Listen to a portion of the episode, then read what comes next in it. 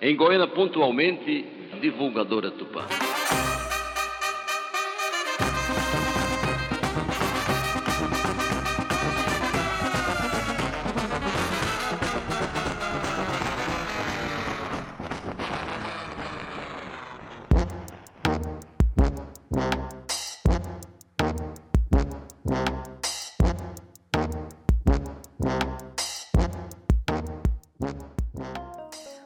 Goiânia 2022.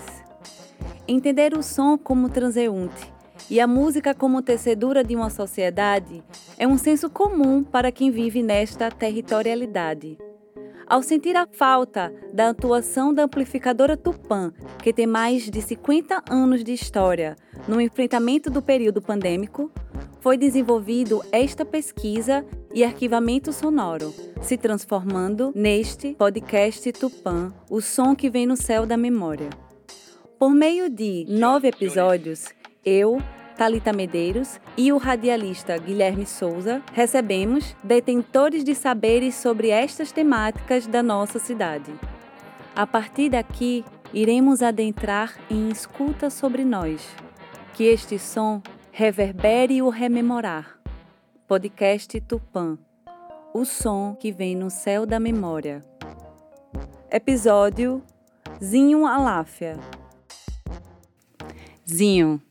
O goianense cresceu convivendo com a música ecoando pelas ruas da cidade, através da amplificadora Tupã. Qual sua concepção enquanto historiador para esses fatores como condutores de construção do cidadão? Primeiro, agradecer o convite. Já é, para mim, é, tá aqui. Quando eu, geralmente, quando eu vou falar, eu nunca falo por mim, falo por outros que me antecederam, por as pessoas que vieram antes de mim, pela minha ancestralidade, pelo meu povo, né, de matriz africana, né, de pessoas escravizadas e tal. Então, eu sempre peço licença é, para qualquer verbalização que eu tenho que fazer, né? E agradecer por mim e pelos meus ancestrais essa oportunidade de um espaço né, de poder estar tá falando através da minha ancestralidade. Então, sobre essa questão, você traz elementos muito importantes. Primeiro, uma palavra que é muito forte, a questão da, do cidadão. Né?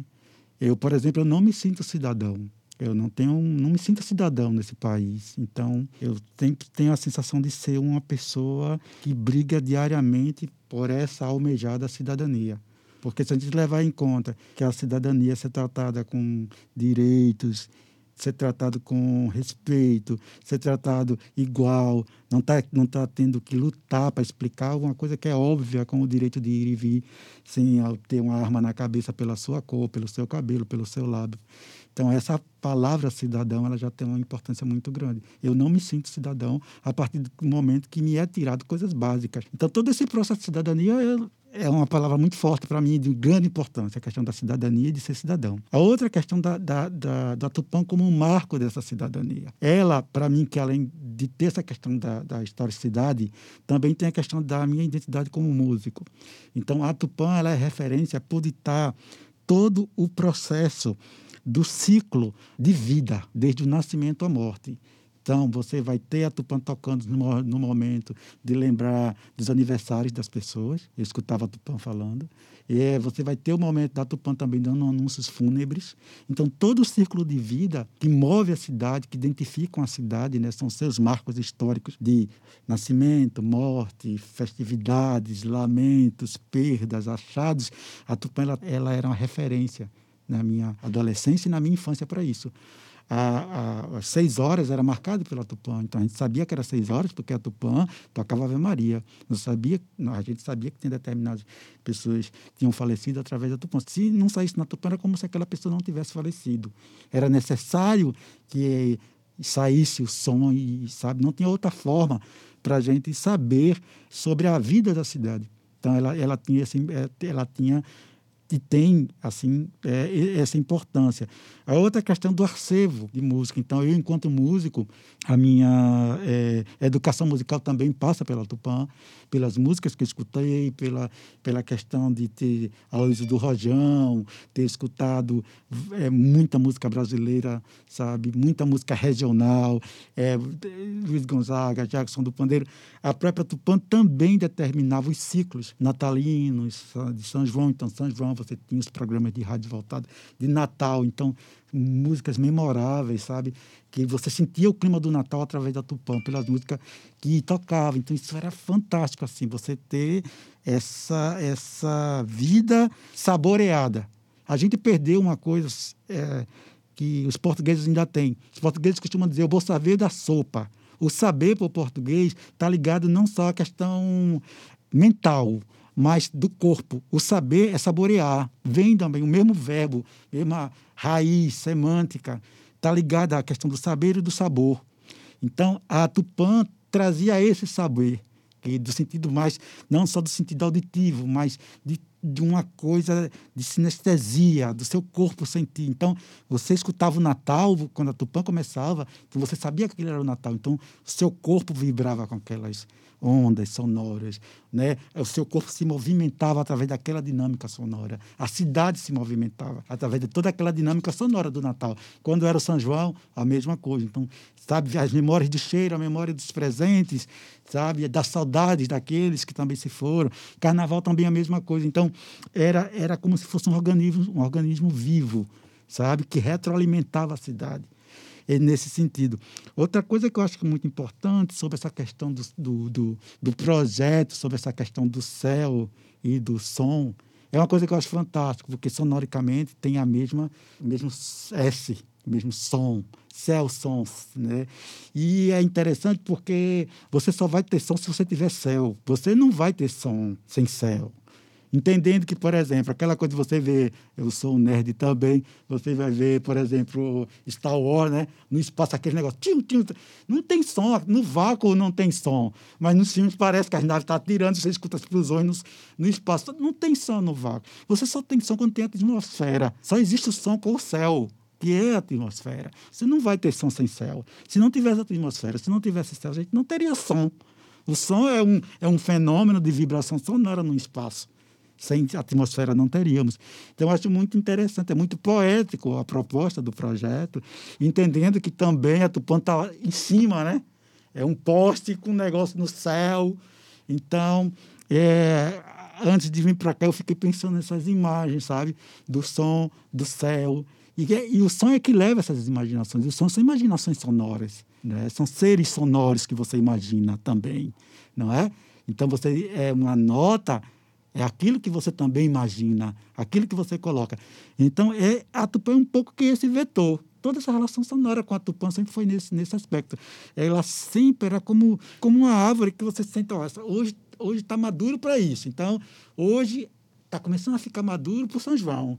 Então, o, era o momento, quando você começava a escutar as músicas, você sabia que, que o São João estava chegando. Então, a Tupã tinha todo esse papel. Eu acho que, do ponto de vista é, de historiador, ela é um bem de utilidade pública. Ela deveria, o município deveria fazer um tombamento, não é, com a proposta de pegar todo o acervo, se possível, e transformar de um bem de utilidade pública, porque é um patrimônio da cidade. E como tal, o acervo musical, a memória musical, sabe? Entende também tem outro lado, muita gente não gostava. Algumas pessoas, porque ficava bem pertinho da casa, e tomar café, e aquele barulho tocando e tal eu nunca me incomodou, sabe? Eu queria que tivesse bem pertinho da minha casa, porque eu podia escutar. Mas sim, era muito maravilhoso, cara. Então, mais ou menos essas são as impressões que eu tenho. Uh, Zinho, como fazer para que o povo de Goiânia conheça melhor e desenvolva intimidade pela sua cultura popular e negra, que muitas vezes é invisibilizada? Pergunta de um milhão de dólares. primeiro entender que essa política de invisibilidade é uma política pensada e sistematizada. Ela não é ao acaso. Então, é, a gente já nasce num país né, que já pensou dessa maneira. Ou seja, a gente está num país de uma estrutura que é, busca por essa invisibilidade, ou seja, existe um, uma prática né, de muitos e muitos e muitos anos de um processo de invisibilidade dessa cultura. A gente é que briga todo dia para que não seja invisível, não é? Mas existe, por exemplo, é, não é à toa que em São Paulo você vai ter um, um bairro chamado de, de foi focado para higienizar, tornar as pessoas mais brancas. Assim como em Recife também você vai ter bairros também que vão sofrer processos de, de embranquecimento. Então, é, Goiânia também não foi diferente. Então, a gente tem todo um processo de, de sistemático, pensado, né, quando você vai ter, está trazendo os europeus para justamente compor esse processo né, de, de, de higienização. Né? Não é à toa, por exemplo, que se a gente lembrar quando surge na década de 30 os primeiros ministérios, os primeiros ministérios da cultura, o Ministério da Cultura era dentro do Ministério de é, é, Educação e Saúde. É, é a cultura fazia parte de um processo dentro da Secretaria de Saúde que visava justamente esse processo de embranquecimento da cultura. É, Silvio Romero, que é um folclorista, ele vai, ele vai começar a recolher essas informações sobre a cultura popular, mas não para preservação, mas para entender como dali ele vai poder melhorar aquilo ali, para ficar, para se tornar mais branco aquela cultura negra. Quando era proibido isso, essas manifestações foram as casas de matriz africanas que mantiveram durante 300 anos isso. Então, esse processo de invisibilização, ele é dialético, no sentido de que invisibiliza não só o povo negro, mas principalmente a questão indígena e negra, tanto mais indígena. É engraçado porque se a gente for analisar que a cultura mãe, as duas culturas que vai formar essa cultura popular, que é a negra e a indígena, a indígena ainda é muito mais séria. Por quê? A gente entendendo Goiânia, pegando Goiânia especificamente, você vai ter no, no, no meio do, no meados do século XVII um processo com os jesuítas, quando eles chegam aqui, eles vão tirar os índios da aldeia e vão e vai colocar esses índios num processo que vão chamar de aldeamento. Esses índios saem da aldeia e vão para um local organizadozinho, mas todos juntos, ou seja, não era porque todo mundo acha que indígenas, né, são é, todo mundo é índio, o termo já é de certo modo um pouco pejorativo, né? Mas os povos que a gente chama de povos originários, esses povos originários, eles eles não eram tudo igual, eram dialetos e tal.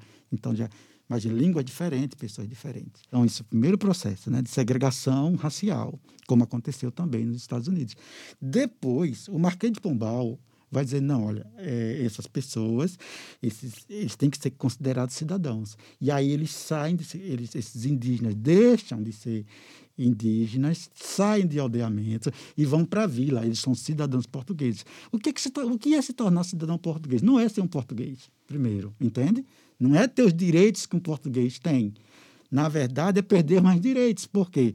Eles saem das suas aldeias, passam para o aldeamento. Aí, quando eles se tornam vila, eles, eles não têm de volta as terras que foram tiradas quando, os, quando eles foram aldeamento. Eles simplesmente vão ganhar, a, a título de comodato, pedaços de terras para ficar ali, que são para eles fazerem a casa. Você sai de uma mata enorme, para um cubículo ali.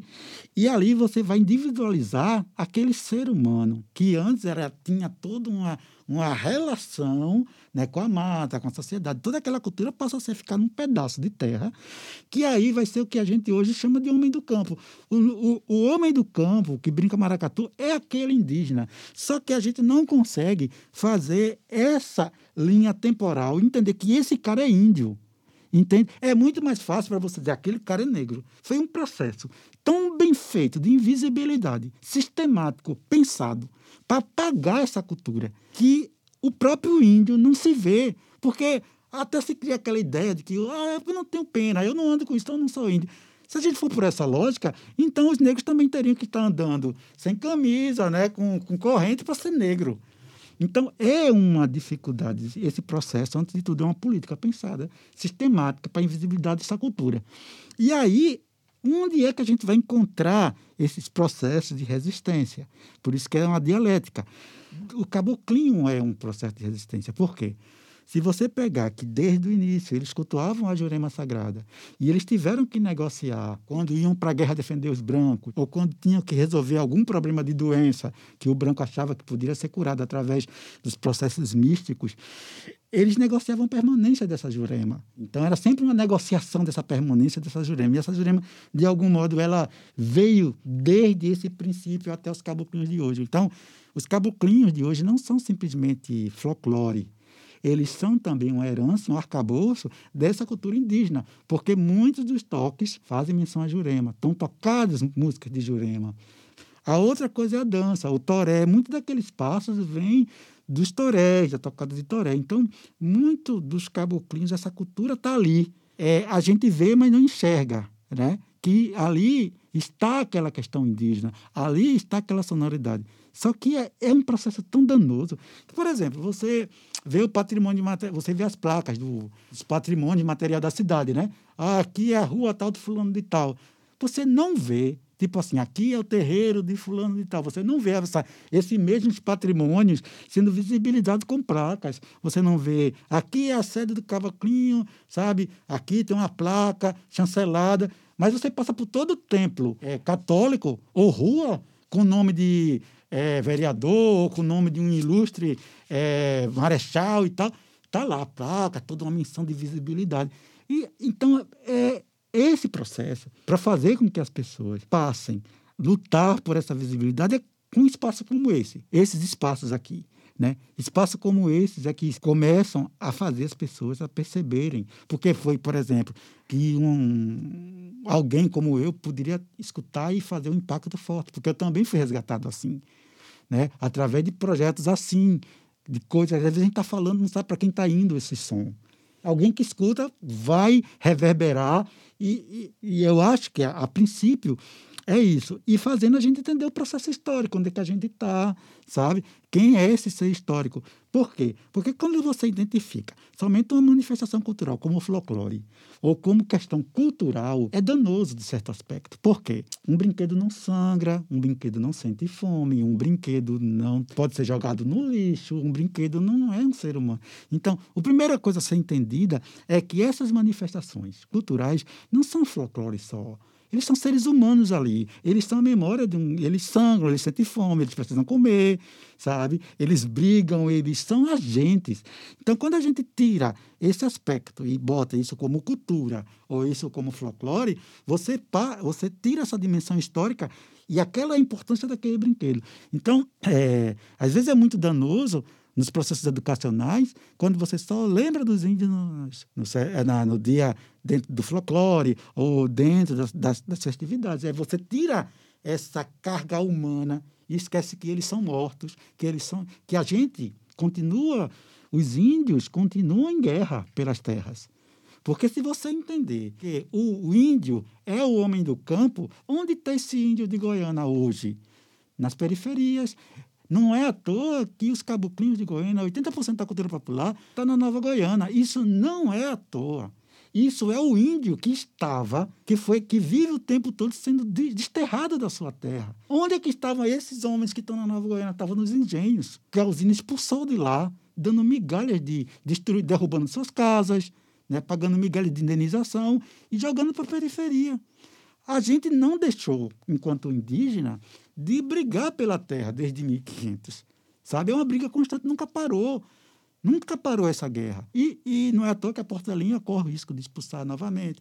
De vez em quando, é, pessoas são, são tiradas de casa. Então, a briga pela terra indígena não parou. A guerra continua. Então, todo esse, esse processo de, de, de, percepção de como é que isso se dá ajudaria muito os goianenses a talvez entender que eles são verdadeiramente nossos inimigos. E daí, mais, de novo, são processos, espaços como esse, de verbalização de ideias, que, que dá a oportunidade das pessoas refletirem, concordarem ou não, mas de alguma forma provoca e faz com que as pessoas busquem. Então, vê se te faz sentido essa minha provocação. Hum de dizer que seria um mistério sagrado o presente nome originário Tupã, enquanto nome dessa, dessa amplificadora que, de uma certa forma, reconhece, uhum. mesmo que não de forma explícita, sim. de Goiânia como uma terra originária, sim, e por que não dizer terra, terra Tabajara? Sim, sim, sim. A gente sempre, enquanto negro, enquanto indígena, a gente sempre teve que ver as brechas do sistema para poder entrar. Foi assim na igreja, a gente, quando chegava para cantar, cantava no nosso dialeto, né? aqui na frente da, da Rosário dos Homens Pretos, na celebração dos Reis dos Congos.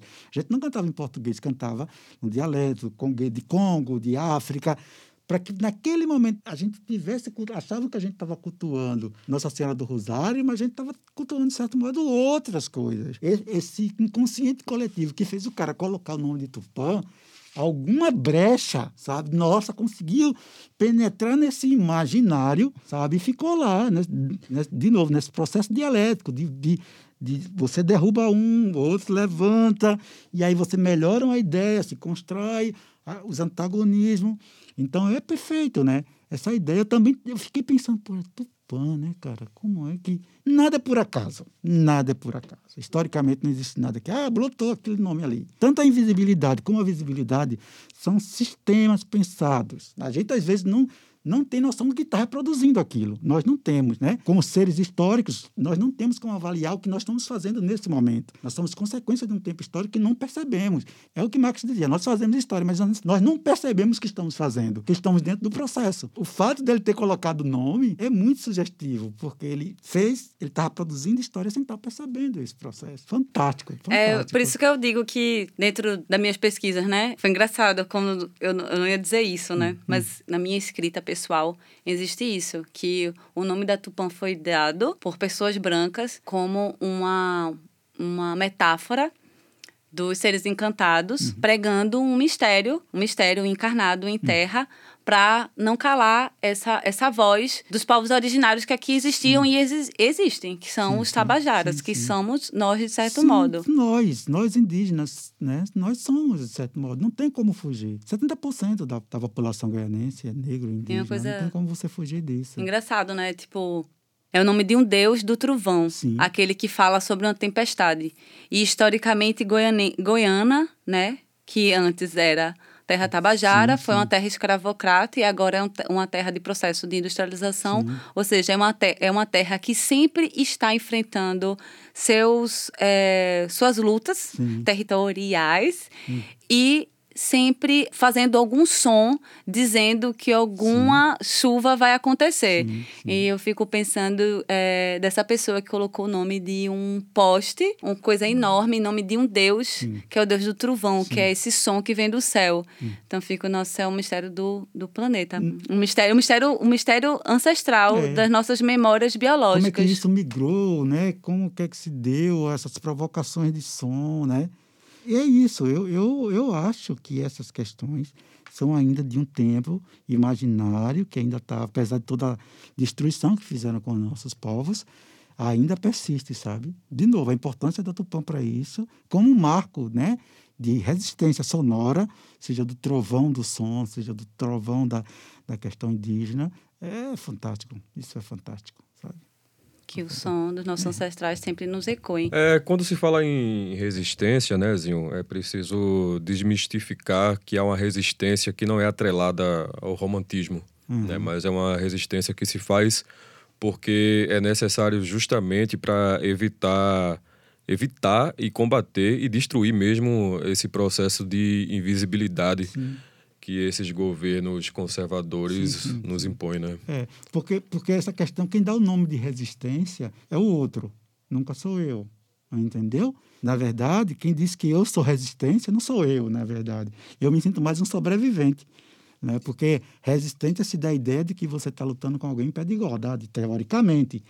E a gente nunca teve igualdade de paridade de armas, né? Que gostaríamos de pelo menos isso, você vamos jogar o jogo dentro do, do, dos mods e tal. É essa ideia de, romântica de que nós somos resistência, é esse problema.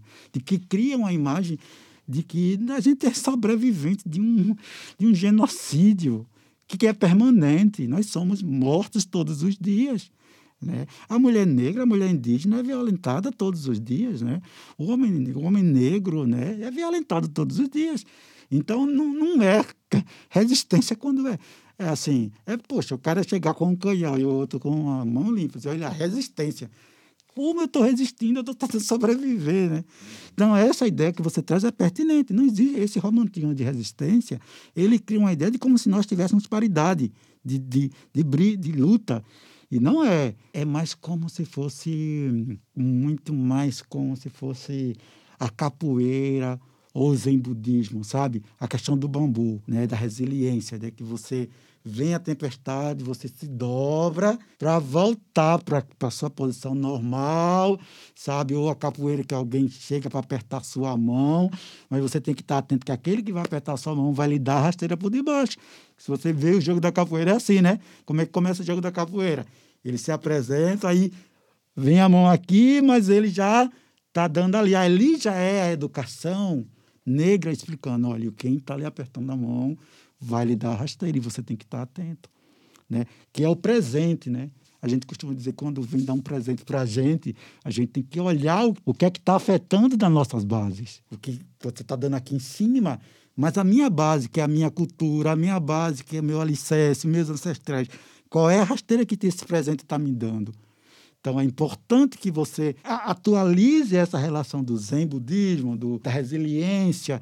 Então entenda um pouco mais essa resistência, que, como eu digo, não é uma resistência, mas mais um ato de sobrevivência. É de como é que você utiliza o seu corpo, né? Às vezes, infelizmente, eu sei que todo...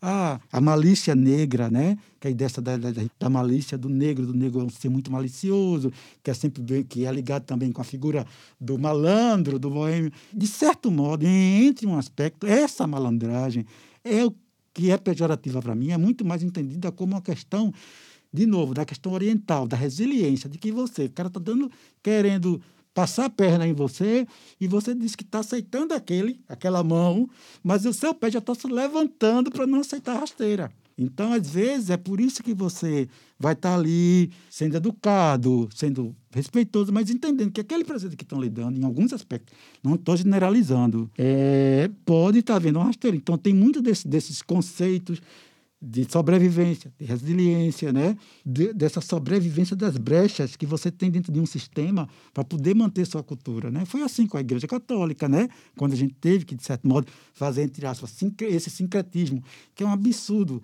Entender que com o negro, quando está... Ah, ah, o negro, quando está cultuando Nossa Senhora da Conceição, ele está cultuando a Imanjá.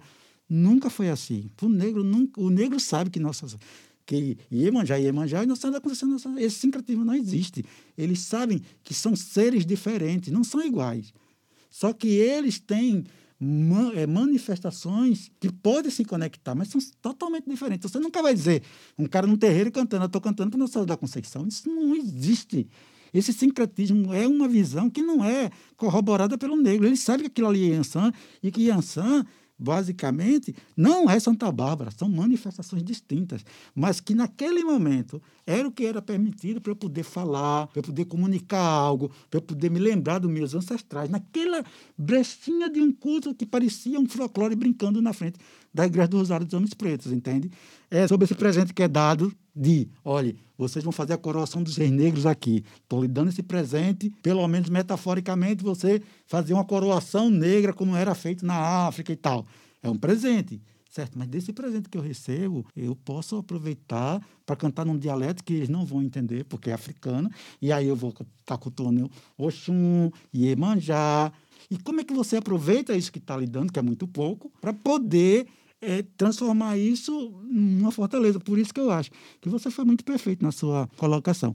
Essa questão de sobrevivência é muito romantizada. Digo, de, de resistência ela é muito romantizada. Na verdade, é de sobrevivência. A gente luta para sobreviver.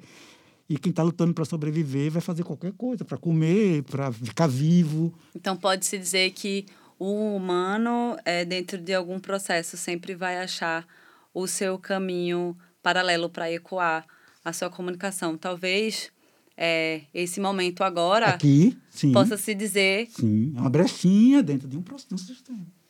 De um sistema de silenciamento. Sim, total.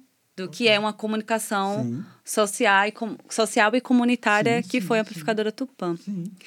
Zinho, vou te fazer minha última pergunta, mas ah. antes, hum. eu queria agradecer. É sempre, para mim, um bálsamo estar em sua presença. Pô, querida, obrigado, Escutar eu agradeço. A partilha de seu saber sempre me deixa muito maior horizontalmente ah. falando. obrigado.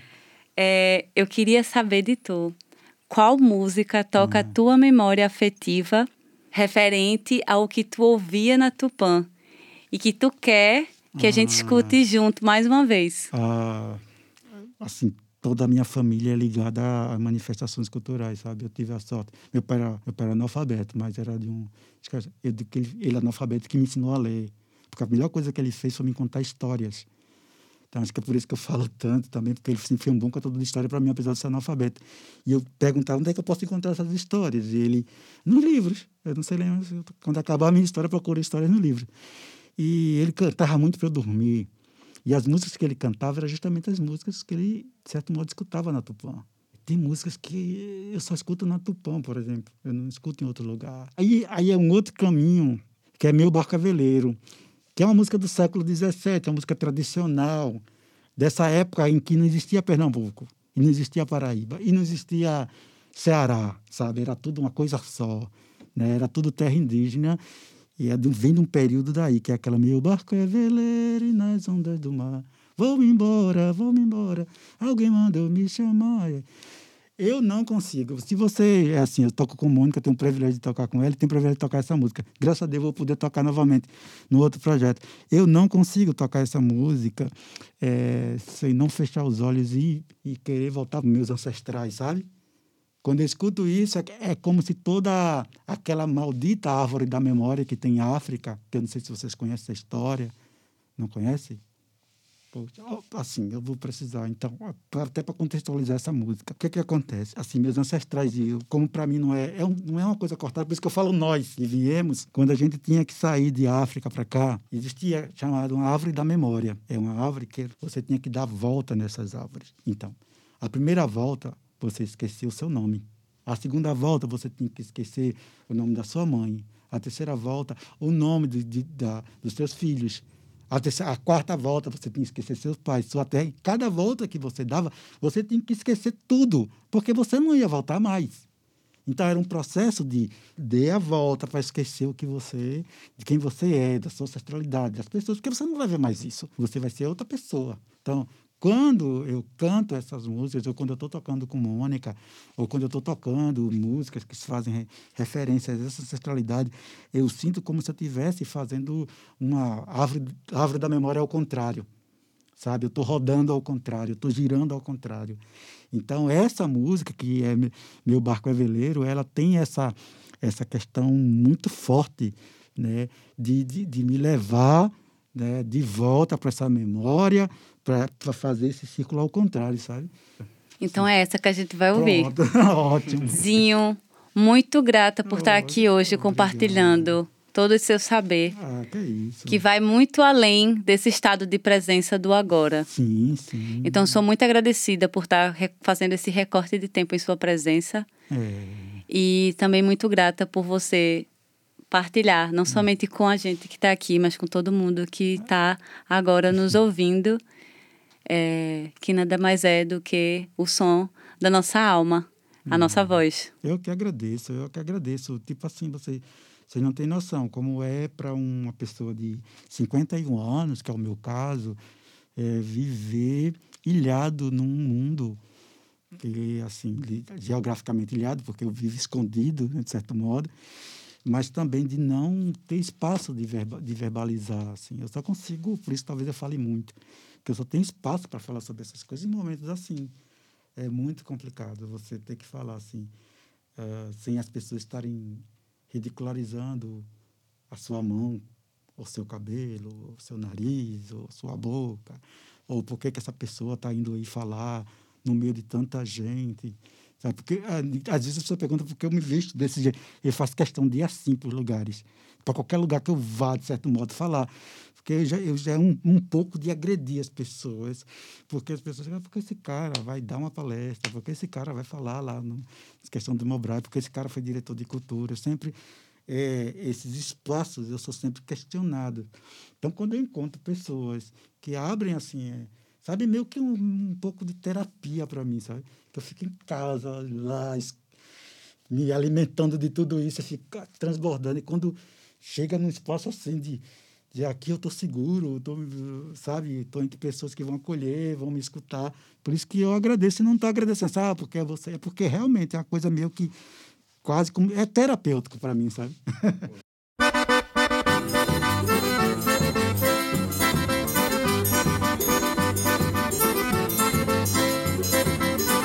Benedito pretinho, olha as ondas do mar, lele, oh. Olha as ondas do mar, ele vai, ele vem, ele torna a voltar, lele, oh. Olha as ondas do mar, Benedito pretinho, olha as ondas do mar, lele, oh. Olha as ondas do mar, ele vai, ele vem, ele torna a voltar, lele, oh. Olha as ondas do mar. Eu vou me embora dessa terra desgraçada onde a gente não faz nada pra comer nem pra gozar. Na minha terra tudo muda de figura, tem farinha, rapadura, tem viola pra tocar. Benedito pretinho, olha as ondas do mar, lele, oh. Olha as ondas do mar, ele vai, ele vem, ele torna a voltar, lele, oh. Olha as ondas do mar, Benedito pretinho, olha as ondas do mar, lele, oh. Olha as ondas do mar, ele vai, ele vem, ele torna a voltar, lele, oh. Olha as ondas do mar. Tem mariquinha, tem chiquinha, tem Tereza, tem também feijão na mesa, arroz e milho e fubá. Tem sabiá cantando solta no terreiro, tem o Chico Cambiteiro com meu cavalo arriar. Benedito pretinho, olha as ondas do mar, lele, oh. Olha as ondas do mar, ele vai, ele vem, ele torna a porta, lele, oh. Olha as ondas do mar, Benedito pretinho, olha as ondas do mar, lele, oh. Olha as ondas do mar, ele vai, ele vem, ele torna a porta, lele, oh. Olha as ondas do mar. Meu barco é veleiro das ondas do mar. Como me lembro da casinha de Olinda, lua nas noites lindas, tomando banho no mar, ia, ia. Meu barco é veleiro das ondas do mar. E se à tarde, quando a noite pestaneja, sino do carro na igreja, fazendo a gente chorar, ia, ia. Meu barco é veleiro das ondas do mar. E a pescaria, quando o vento se alvoroça, cavala perna de moça, camorim pra se pescar, ia, ia. Meu barco é veleiro das ondas do mar. Rede maneira pendurada no terraço pra nos dias de mormaço a gente se balançar, ia, ia. Meu barco é veleiro das ondas do mar. Benedito pretinho, olha as ondas do mar, lele, oh. Olha as ondas do mar, ele vai, ele vem, ele torna a voltar, lele, oh. Olha as ondas do mar, Benedito pretinho, olha as ondas do mar, lele, oh. Olha as ondas do mar, ele vai, ele vem, ele torna a voltar, lele, oh. Olha as ondas do mar. O podcast Tupã o som que vem no céu da memória foi realizado com incentivo da Lei Aldir Blanc por meio do edital 2021 de Criação, Fruição e Difusão LEB-PE, lançado pela Secretaria de Cultura do Governo de Pernambuco. Equipe: Coordenação, Pesquisa e Locução Talita Medeiros. Locução: Guilherme Souza. Captação de som e edição: Matheus Pinto. Vinheta: Sam Silva. Registros fotográficos e audiovisuais: Manu Leite. Design: Inácio Eugênio. Agradecimentos: Amplificadora Tupã, Getúlio Bezerra e Wellison Richard. Realização: Rasteiras Produções. Que este som ecoe satisfeita por ter cumprido a última etapa de seus trabalhos programados para o dia de hoje, retira-se do ar neste momento a divulgadora do PAN. Senhoras e senhores, boa noite.